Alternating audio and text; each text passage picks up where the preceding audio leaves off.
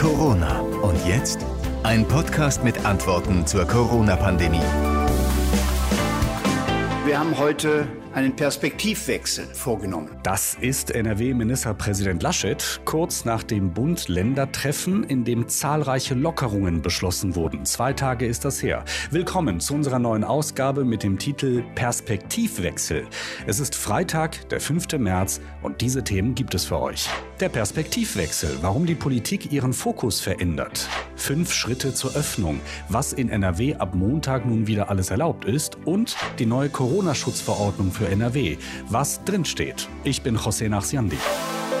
Und für alle Bürger gibt es eine klare Übersicht, wo diese Öffnungsschritte eins bis fünf beschrieben werden. Auf einem Blatt kann da jeder erkennen, wann was geöffnet werden kann, unter welcher Bedingung das geschieht. Und optisch ist er auch wirklich sehr, sehr schön geworden, mit sehr vielen bunten Farben und so. Ja, da steht er nun, der neue Plan in der Pandemie auf einer Seite DIN A4.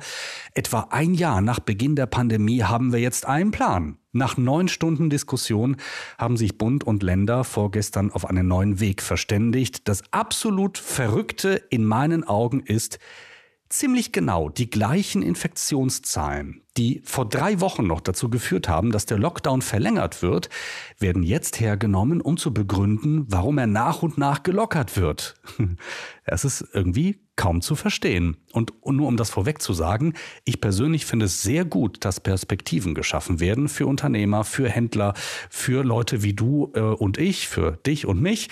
Ähm, nur sollten wir uns dringend anschauen, wie die Politik da argumentiert. Wir können heute von Hoffnung und dem Übergang, Übergang in eine neue Phase sprechen, weil wir ja alle in den letzten Monaten in unserem Land sehr viel erreicht haben. Das ist Kanzlerin Merkel. Das hat sie kurz nach dem Marathontreffen äh, zwischen Bund und Ländern vor zwei Tagen gesagt. Und auch das ist irgendwie schräg. Ich finde diese Worte, die würden viel besser zu der Zeit Anfang Februar passen.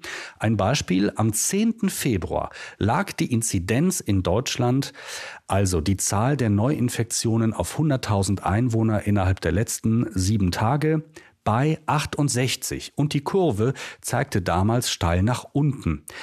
Am Mittwoch, jetzt vor zwei Tagen, da lag die Inzidenz bei 65 und die Kurve zeigte wieder nach oben, also fast identisch die Zahlen, nur die Tendenz ist eine andere.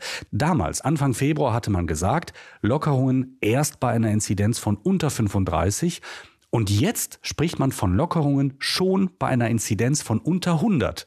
Seltsam wirklich schwer zu verstehen, finde ich. Trotzdem, wir schauen genauer hin. Armin Laschet bei seiner Pressekonferenz kurz nach Ende dieses Bund-Länder-Treffens. In den letzten Jahren haben wir drei wesentliche Mittel in der Pandemiebekämpfung gelernt. Das ist die AHA-Regel, äh, die Kontaktnachverfolgung durch die Gesundheitsämter und die Kontaktverbote. Nun sind zwei scharfe Schwerter hinzugekommen. Die zunehmende Menge an Impfstoff und einfach verfügbare Schnell- und Selbsttest und auch bei der Digitalisierung haben wir Fortschritte gemacht. Da müssen wir noch aufholen. Also wenn ich das mit meinen Worten zusammenfassen darf, der Grund, warum Bund und Länder schon bei einer Inzidenz von unter 100 Lockerungen ermöglichen wollen, ist, es gibt immer mehr Impfstoff.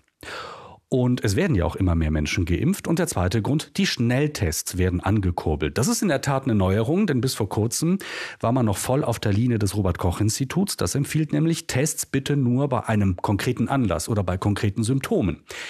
Der Haken ist bei diesen scharfen Schwertern, wie Armin Laschet sagt, ist, die sind noch ziemlich stumpf. Beim Impfen kommt man nicht so schnell voran, wie man könnte. So, das liegt vor allem daran, dass noch nicht genug Impfstoff da ist. Die Infrastruktur ist zwar da, also, wenn man sich das mal anschaut, die Impfzentren wurden schon Mitte Dezember in allen Kommunen wirklich in Windeseile aus dem Boden gestampft. Es gibt super viele Ärzte, die bereitstehen. Ähm, zum Teil wurden auch Ärzte aus dem Ruhestand zurückgeholt. Das Problem ist der Mangel an Impfstoff. Zum zweiten scharfen Schwert, das Testen, ist zu sagen, ja, das ist eine gute Idee mit den Schnelltests. Die Schüler sollen ab nächster Woche jede Woche einmal getestet werden. Arbeitgeber sollen ihren Arbeitnehmern Tests anbieten. Jeder Bürger soll sich kostenlos schnell testen lassen. Aber es ist noch völlig unklar, wo bekommen wir diese Tests her und äh, sind die Liefermengen geregelt, die Lieferwege, wie soll das alles gemanagt werden? Das ist völlig unklar. Anderer Punkt, diese Laienschnelltests oder Selbsttests. Es gibt Discounter, Aldi zum Beispiel, die diese Tests schon bald im Laden verkaufen wollen. Aber es ist nicht sichergestellt, dass sich positiv Getestete dann auch wirklich beim Gesundheitsamt melden. Es ist im Moment mehr so ein, so ein Ding, so nice to have. Ich habe vor zwei Tagen bei der Pressekonferenz, die NRW-Ministerpräsident Armin Laschet in Düsseldorf um Mitternacht, kurz nach Ende der Bund-Länder-Gespräche abgehalten hat, eine Frage an Laschet gerichtet, die mich in diesem Zusammenhang ebenfalls sehr umtreibt. Nächste Frage, José Nassiandi. Vielen Dank, Herr Ministerpräsident. Sie haben das Wort Perspektivwechsel mehrmals verwendet gerade. Vielleicht könnte man auch Strategiewechsel dazu sagen. Ähm, ich würde das gerne ein wenig gründlicher verstehen. Heißt dieser Wechsel, dass man weggekommen ist von der äh, maximalen Viruseindämmung, also weg von der Maxime, möglichst viele Neuinfektionen vermeiden? Nein, ich würde es mal so beschreiben, man ist weg von der ausschließlichen Betrachtung der Inzidenzen hin zu der Möglichkeit, nicht durch einen undifferenzierten totalen Lockdown das Virus zu bekämpfen, sondern mit drei neuen Elementen, dem Testen, dem Impfen und der digitalen Nachverfolgung der Infektionsketten. Und das ist auch etwas, was viele Pläne ja in den letzten Wochen auch so entwickelt haben, was auch der Expertenrat aus Nordrhein-Westfalen vorgeschlagen hat. Es ist der Weg dahin, nicht nur auf die reine Inzidenz zu gucken, sondern schlauere, zielgerichtetere Methoden anzuwenden. Wie gesagt, ich verstehe total, dass Schließungen nicht mehr die einzige Reaktionsweise auf die Pandemie sein können und auch nicht mehr sein müssen und dürfen. Das ist nicht die einzige Lösung, völlig klar. Aber die Alternativen dazu, die müssen wirklich funktionieren. Und zwar bevor man wieder öffnet, finde ich. Was man uns da von Seiten der Politik sagt, ist nämlich, man hat sich sehr wohl von dem Ziel verabschiedet, äh, dass sich möglichst wenige Menschen infizieren. Man nimmt Infektionen in Kauf, solange die Zahl der Todesopfer sinkt. Was ja der Fall ist. Das ist ja auch okay so.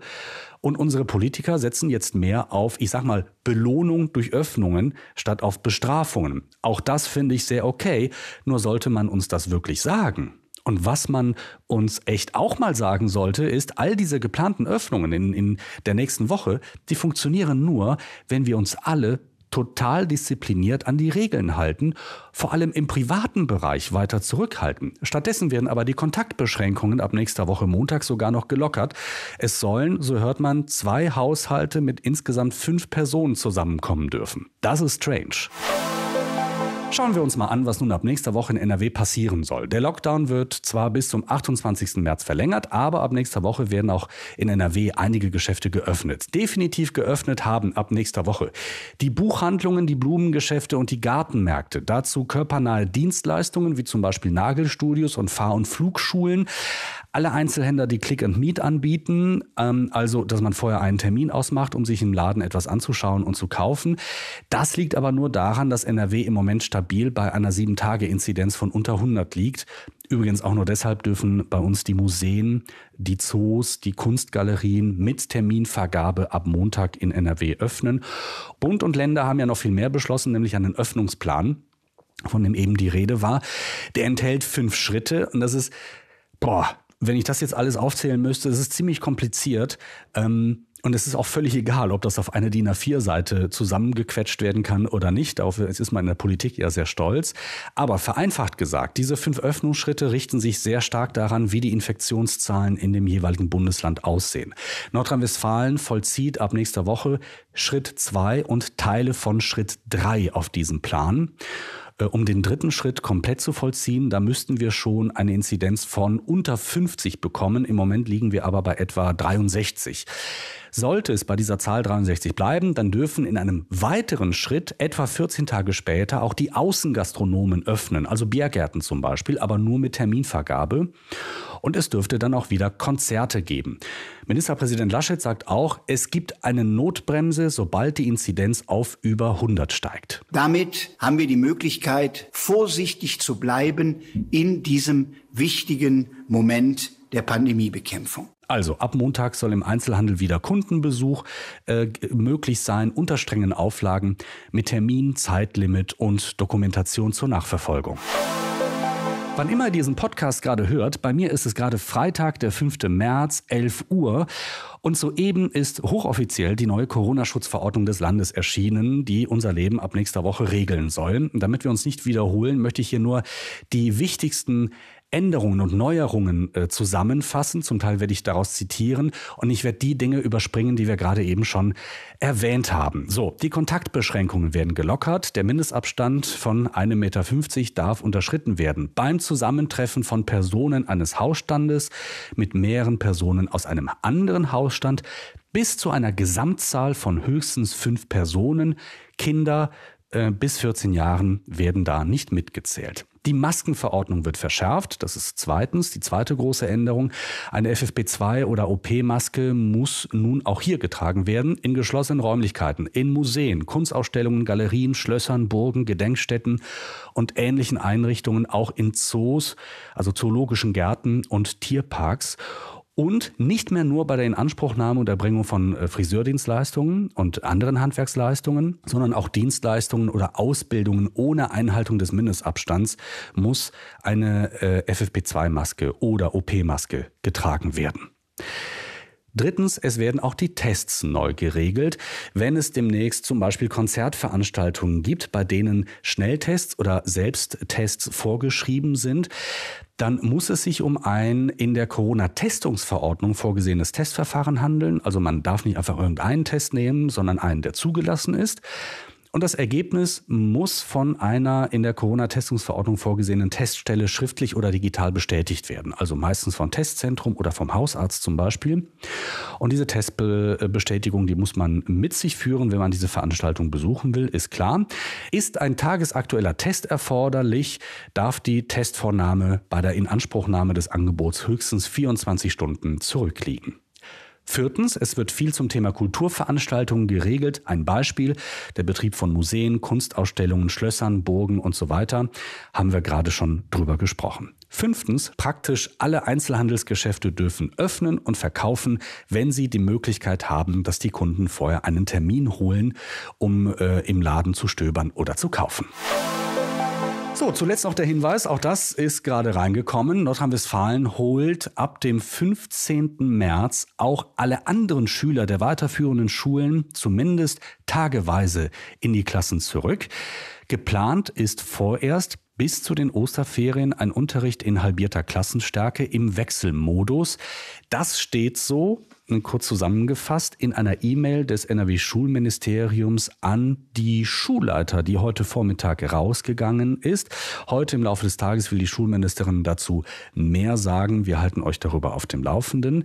Ähm, wichtig ist, es wird geregelt, dass kein Schüler dabei länger als eine Woche ohne Präsenzunterricht zu Hause lernen muss. Also im Grunde genommen dieselbe Regelung, die es auch für die Grundschüler gibt, die wird ab dem 15. März auch für alle Schüler der weiterführenden Schulen eingeführt. Ja, soweit für den Moment. Morgen Samstag trifft sich in Düsseldorf nochmal das NRW-Landeskabinett zu einer Sondersitzung, um weitere Details zu regeln. Zum Beispiel die Frage, woher die Schnelltests kommen sollen. Darüber reden wir dann am Montag. Für den Moment wünsche ich euch erstmal eine gute Zeit und ein schönes Wochenende. Ich bin José Nachsiamdi.